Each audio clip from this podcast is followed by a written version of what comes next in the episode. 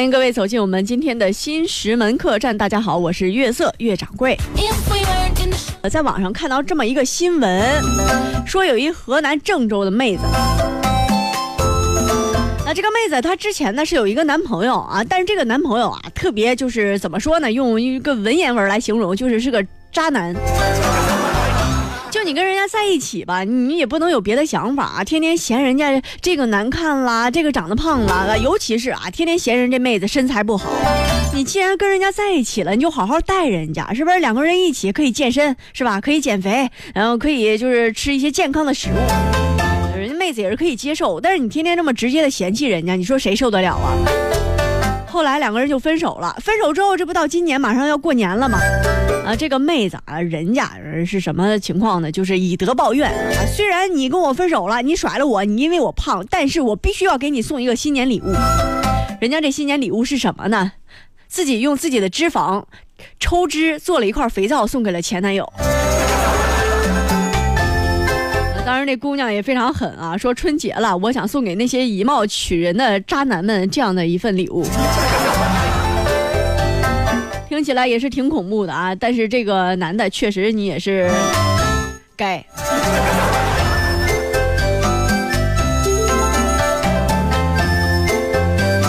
礼物也分很多种啊，有平时送的礼物，还有呢一个特别大的礼，叫做彩礼。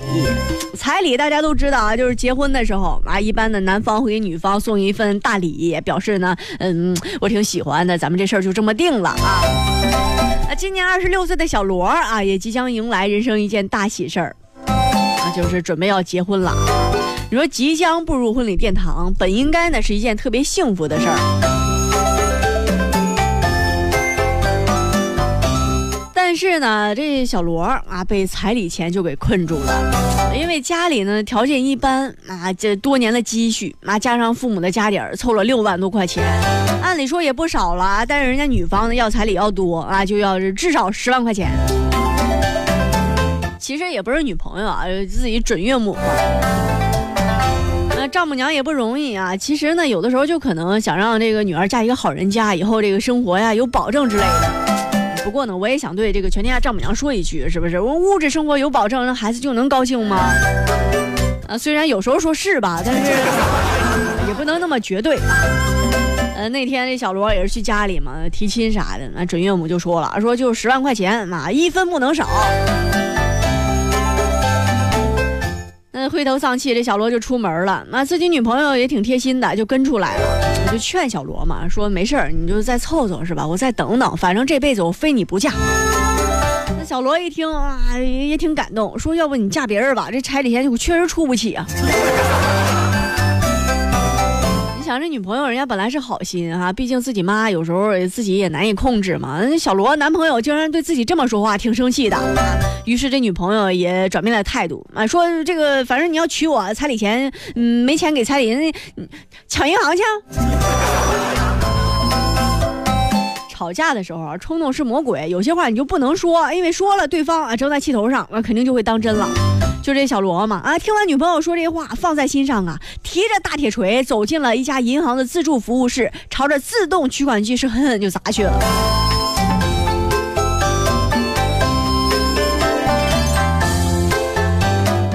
时呢，除了自己心情不太好，还喝了点酒，借酒消愁嘛，伤心难过啊。这女朋友的话也刺痛了他的心，自己想着也是，反正走投无路啊，就走了这一步。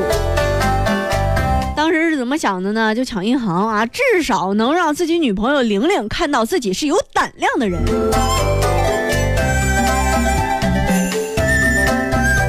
但是在他砸完柜员机之后啊，他就意识到这个问题的严重性了，妈瘫坐在前面是放声痛哭啊，看着地上散落的屏幕碎片，这小罗嘴里还一直嘟囔着：“我来抢银行了，快把我抓起来吧！”你不喊，难道就没人抓你了吗？很快啊，人自助取款机那边也有这个报警系统了，这个警察很快就来了啊，把他抓抓到了派出所里。就在派出所里呢，小罗是渐渐清醒了，对于自己抢银行这个事儿呢，后悔不已啊！现在这个小罗因为涉嫌寻衅滋事和故意损坏公私财物，被公安机关治安拘留九天。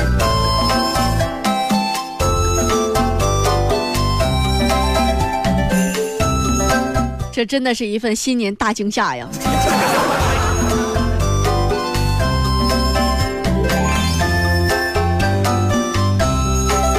看到这事儿，很多朋友就说了：“说你这丈母娘逼成这样了，你像话吗？”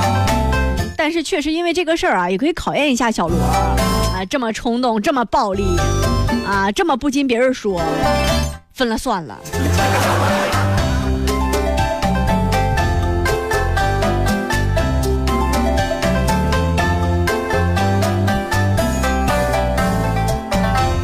刚刚咱们说到，因为彩礼钱被困住的小伙子。那接下来咱们说一个好事儿，说有一群老爷爷老奶奶啊，最近挺高兴的，为啥呀？这也是新年快来了嘛，他们收到了一份特别暖心的礼物。这群老爷爷老奶奶呢，他们生活在敬老院里。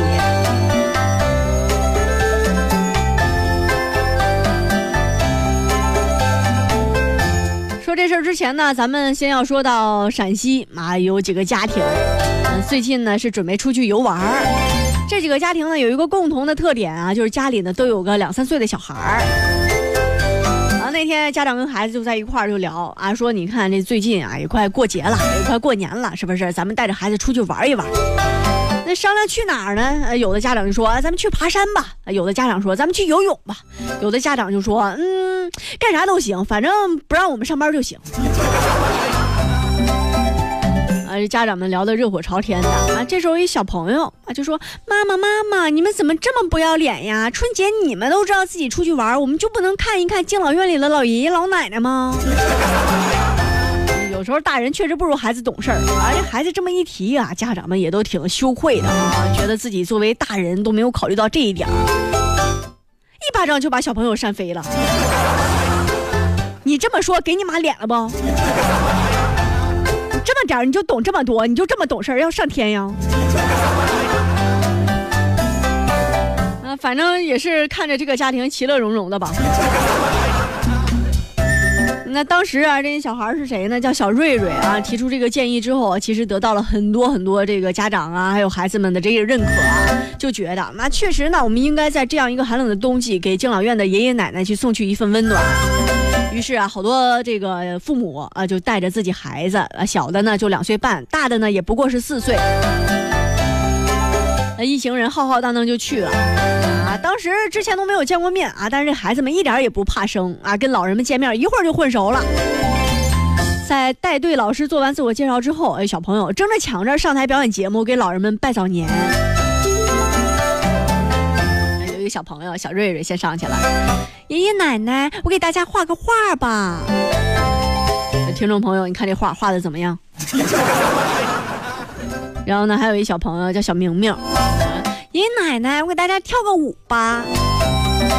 听众朋友，这舞跳的怎么样？每回说这样话题，有些听众朋友就不愿意，说掌柜你画画跳舞，那我们能看着啊？没事别着急啊！接下来这个表演节目的小朋友啊，表演是一个大型的。小朋友上台，爷爷奶奶，我给你们表演一个手语吧。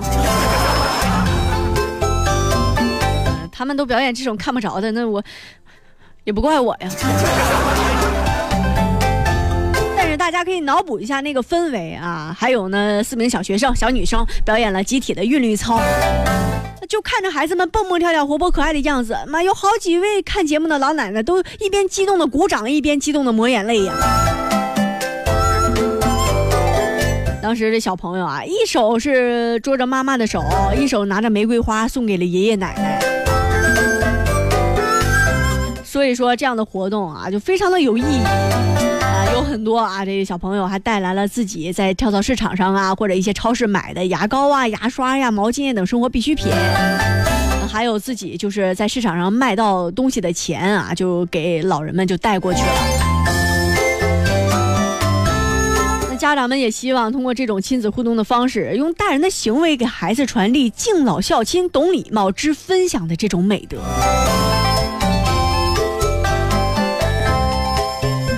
真是太好了啊！然后我看了这种事儿之后，我就特别希望，